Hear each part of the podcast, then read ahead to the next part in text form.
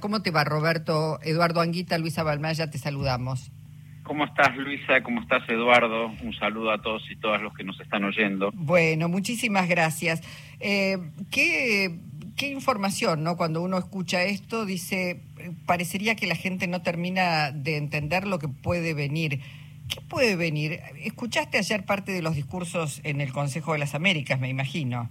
Sí, sí, los escuché todos. Mira, lo primero que hay que pensar es que Argentina va hacia un cambio estructural fuerte, sobre todo en la mano de la energía. Es decir, Argentina va a estar mejor el año que viene. Hoy estamos mal, nadie puede decir, nadie puede dudar hoy que estamos bien, no, estamos mal, tenemos un proceso de inflación aguda, pero eso tiende a resolverse. Eso va camino a ser resuelto, más creo que va a empezar a notarse ya el último trimestre de este año. El punto es quién administra esa bonanza, esa expansión de la economía. Si va a ser una expansión inclusiva para todos y todas o va a ser una expansión para aquellos que este, tienen la propiedad de los medios de producción, un sector empresarial y alguna capa muy alta de la sociedad. Lo que hay que pensar en este marco es que eh, mi ley instala como remedio, como panacea, el abandonar el peso. Es decir, abandonar el Banco Central, abandonar el peso, la dolarización. Un shock de estabilización a partir de un cambio de signo monetario que va a definir ingresos muy bajos para la población. Obviamente... Un plan Bonex. Un plan Bonex que es previo a la dolarización y después una suerte de convertibilidad, pero ya sin peso.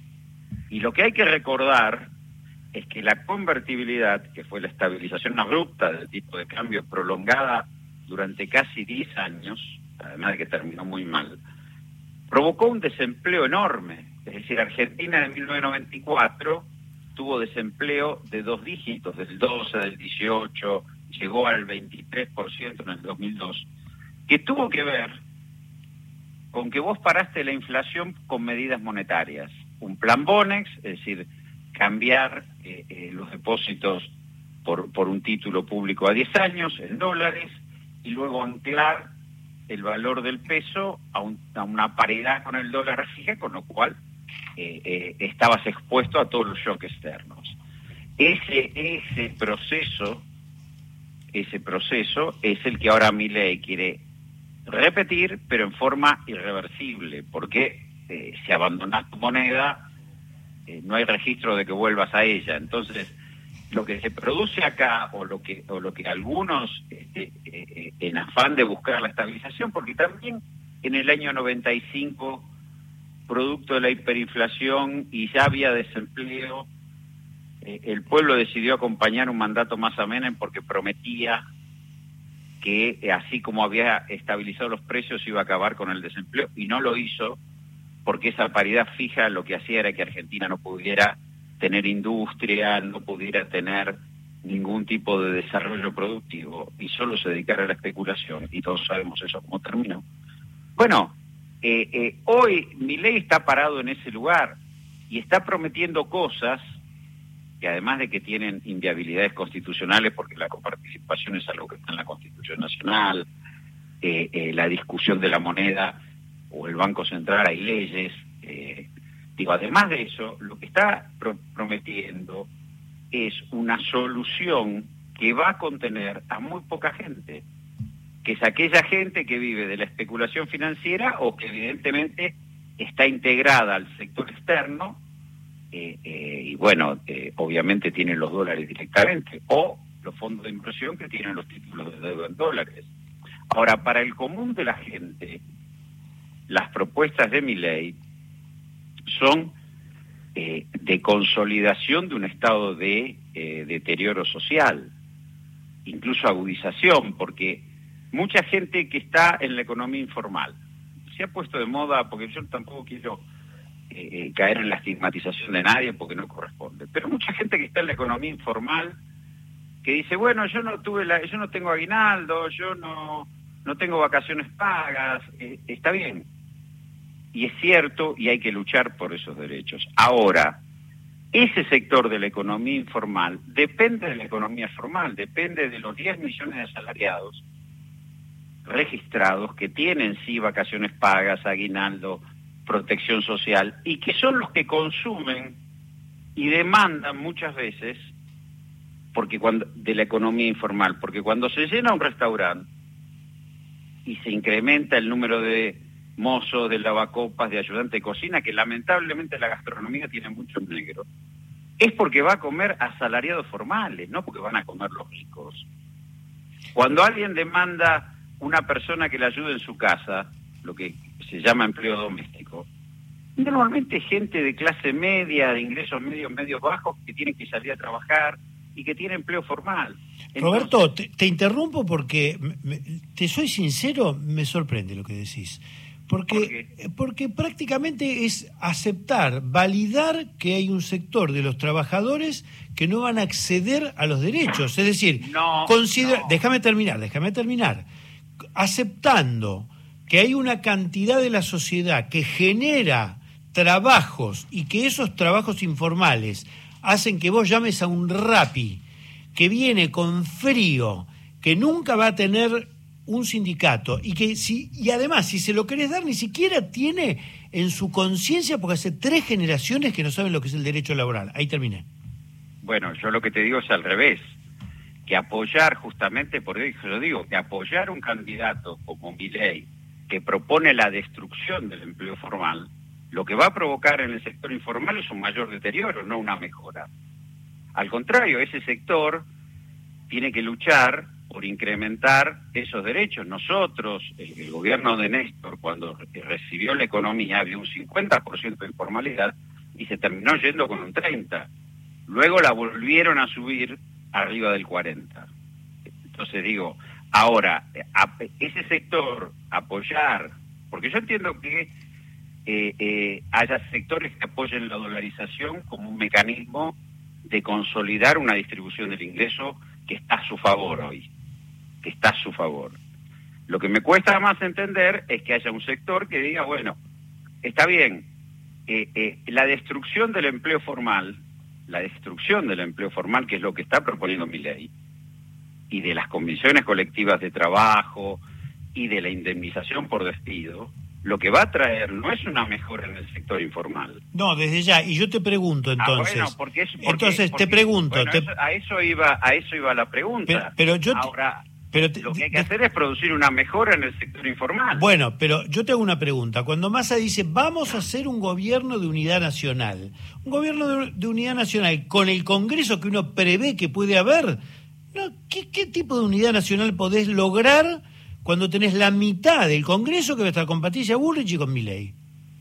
Yo creo que Argentina, como te decía antes, va a producir o va camino a un cambio estructural. Por un escenario también internacional, eh, fuertemente de cambio y de disputa de hegemonía. De hecho, bueno, lo que estamos discutiendo el ingreso en los BRICS es parte de eso, es una acertada decisión en esa dirección. Y ese cambio que va a producirse de carácter estructural tiene que ser abordado por el conjunto de el pueblo argentino para que sea integrador. Digo, eh, me parece que eso es lo que hay que comprender, esa es la madurez que hay que tener. No es rompo todo, incendio todo, destruyo todo, porque alguien gana en eso. Alguien gana que, que no se pueda más producir el mecanismo de distribución del ingreso. Alguien gana Roberto, ¿cómo, cómo garantizás, ¿cómo garantizás que un año en el que no haya sequía, y esperemos que sean varios más, eh, ¿cómo, ¿cómo, garantizás que la producción de litio, que es un, es un chino, porque es un chino esto de la provincialización de las empresas extranjeras, es un chino, y lo que es efectivamente cierto, lo que vos decís de la energía como un factor completamente distinto en la Argentina. ¿Cómo garantizás que esas mejoras se trasladen a derechos de los sectores que ni siquiera tienen conciencia del derecho. Los garantizás con el peronismo. El peronismo fue siempre el que apropió la renta extraordinaria del país para un modelo industrial y ese modelo industrial generará empleo de calidad. No lo, no lo, no lo vas a generar con otra fuerza política. Y el peronismo es masa diciendo vamos a hacer un gobierno de unidad nacional. ¿Y la unidad nacional con quién es? Con, con Juntos y con Miley gobierno de unidad nacional lo que implica es un consenso en torno a un, enorme cantidad de medidas que la Argentina tiene que tomar, como por ejemplo buscar una inserción internacional eh, positiva. Lo dijo en el en el Council, digo, eh, eh, tenemos un conjunto de socios comerciales, hay un bloque político y económico con una dinámica de crecimiento importante que además es demandante de nuestros productos, que además con Brasil tenemos una historia ya de casi 40 años de integración. No, pero además, perdóname, además fue claro, dijo, ¿a quién le van a vender? A Estados Unidos que tiene economía que, digamos, que está produciendo... Claro, exactamente. Ahora, eh, yo... Ahora, la necesidad de una ampliación de la base política de sustentación para abordar esta etapa del país y en el marco de un consenso democrático es necesario. Y sabes que es necesario, y, ahí le contesto por Eduardo, perdóname, eh, que hizo la pregunta, es necesario que el radicalismo vuelva a ser parte del gobierno, del campo nacional y popular. Eduardo, nosotros, y sobre todo es un término del 83, 84, cuando habíamos vivido la terrible dictadura y decíamos, bueno, el campo nacional y popular tiene que unirse para que esto no vuelva a pasar. Bueno, hoy estamos en un escenario que Argentina puede tener un porvenir realmente consistente, puede superar las restricciones que tuvo para la industria, que es la única que crea empleo de calidad, ¿eh? porque para que eh, eh, un chico que reparte a la noche eh, salga de esa suerte es porque tiene que conseguir empleo en una fábrica. Si no, no hay, ¿eh? no, no, no busque, o en servicios asociados a eh, una fábrica.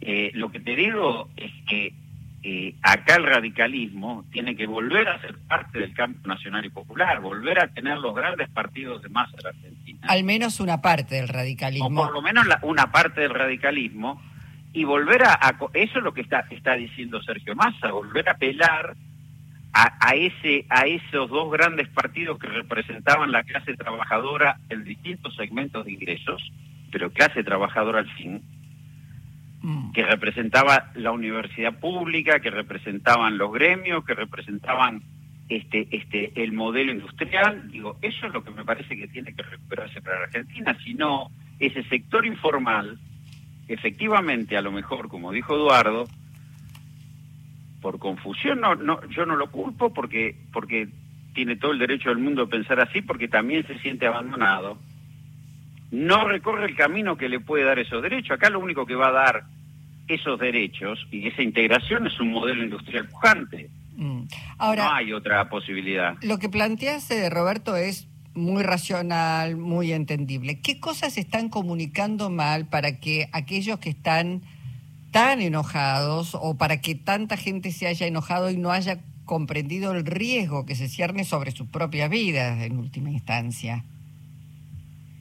yo no quiero culpar que, que yo eh, eh, eh, yo creo yo creo siempre que los que nos equivocamos somos y, en la parte que me toca porque si querés una dirigencia media digamos o soy parte de la casta diría alguien tenemos hay, hay, que tomárselo con humor tenemos bueno tenemos esa responsabilidad y puede ser que a lo mejor estamos en una discusión yo creo que el ministro y candidato tuvo que cargar una discusión muy pesada y afortunadamente con éxito, que era lograr el desembolso del fondo. Digo, lo hablamos en tu programa. Sí, candidato y ministro, sí. Jugó, jugó, el fondo, jugó políticamente en este proceso y tuvo que eh, eh, mostrar un dotes de gobernante fuerte, pesado, para, para lograr estabilizar esto. Ahora, lo que está en discusión no es esto de hoy lo que está en discusión es el futuro. Ahora, ¿vos crees que el fondo, habiendo desembolsado ahora sí los 7.300 millones, 7.000 y el... Digamos, ¿se dieron cuenta después de los resultados de la paso de cierto riesgo que se cierne? Digo, ¿es, es lo que viene si no gana Unión por Todos? ¿Es más irracional? ¿Es incontrolable? ¿No se sabe qué puede pasar o no? Y puede ser, yo no, no puedo tener, eh, a ver, puede ser que eh, eh, en los Estados Unidos alguien haya pensado, primero que si a Argentina se le ocurriera recorrer el sendero de dolarización, involucra a los Estados Unidos, digo, en este proceso, no es una cosa menor. Y no es un país, con respeto por otros países, que es, tamaño 25, es un, país de tamaño medio, número 25 en la economía mundial, no, no es que es un país de menor porte. Primero. Segundo, me parece que eh, los planteos que ha hecho Milley lindan en eh, cuestiones institucionales importantes, porque vos no podés ir contra la constitución, a lo mejor podés plantear como candidato, bueno, vamos a producir una reforma constitucional, bueno, es válido. Ahora decir, como dijo Píparo, eh, bueno, al presidente lo votó y el Congreso tendrá que aceptar que el presidente fue votado, y qué es eso, está bien, y el Congreso también fue votado. Creo que, que creo que se, se rozó en los límites institucionales, y eso me, en un montón de propuestas de mi ley. Arrasar todos los derechos laborales, arrasar la coparticipación, cambiar el sistema de educación pública, cambiar el sistema de salud pública, eh, eh, bueno, o solo, y eso sí, yo llamo, ahí sí yo llamo la, a, la atención a, todo el electorado, a la ciudadanía, que se apueste a producir un shock de, hiperinflación, una mega devaluación que agase con todo, bueno, eh, digo, cualquier cosa es traumática. En cambio, Argentina no va hacia un escenario traumático. Esto es lo que está tratando de explicar Massa con buen criterio, y por eso llama a la unidad nacional. Cuando llama a la unidad nacional, es decir, tenemos por delante un horizonte de superación de las restricciones que tradicionalmente tuvo la Argentina para firmar un modelo productivo industrial sostenido. Uno es la energía, otro es una inserción internacional más definida con demandantes de nuestros productos. Le hace agro, le hace litio o minería y le hace energía. Digo, eh, eh, es muy muy importante si se logra armar la, la, la, planta de compresión de gas, que el acuerdo este con Petronas, Argentina va a ser uno de los principales exportadores de gas licuado. Digo, no es un cambio menor. Mm. Entonces, lo que se está diciendo es efectivamente estamos en una situación complicada, producto de una herencia recibida, la pandemia y errores propios, que los hubo, pero hacia adelante es otro país. Argentina puede superar las restricciones que siempre tuvo. Ahora, eso es lo que hay que comprender en este debate. Por eso el candidato le dice a los empresarios, bueno, pero ustedes con quién piensan comerciar, con quién están comerciando en el mundo. Primero. Segundo, les está diciendo, la expansión de la energía no va a ser provisión eh, eh, de energía para, para el proceso industrial, no le va a permitir tener costos más competitivos. Ahora, Roberto, y a la población, al ciudadano, ciudadana de a pie, ¿qué les debería decir Massa hoy? ¿Qué, qué te imaginas que va a estar anunciando este Massa? Yo creo que ahora va a anunciar un paquete, yo creo que va a anunciar un paquete de medidas reparadoras del proceso de evaluación, es decir, una política de ingresos más agresiva, más fuerte, que tiene que reparar lo que ocurrió. Me parece que también eh, han, que no es lo que me tocó vivir a mí, yo celebro que se haya dado ese paso de unificar la capacidad regulatoria del Estado frente a las empresas para lograr acuerdos de precios estables, pero me parece que lo más importante que tiene que decir es que en el futuro el futuro es bueno, ahora depende quién lo administre. Eso es lo que le tiene que decir a la población. Hay una esperanza sobre el futuro. Ahora, si eso va a ser administrado con alguien que pretende arrasar con Argentina, precisamente para liberar la capacidad de uso de todos esos recursos en beneficio de unos pocos, o si realmente vamos a un escenario de mayor estabilidad política y de eh, crecimiento económico muy inclusivo. Mm.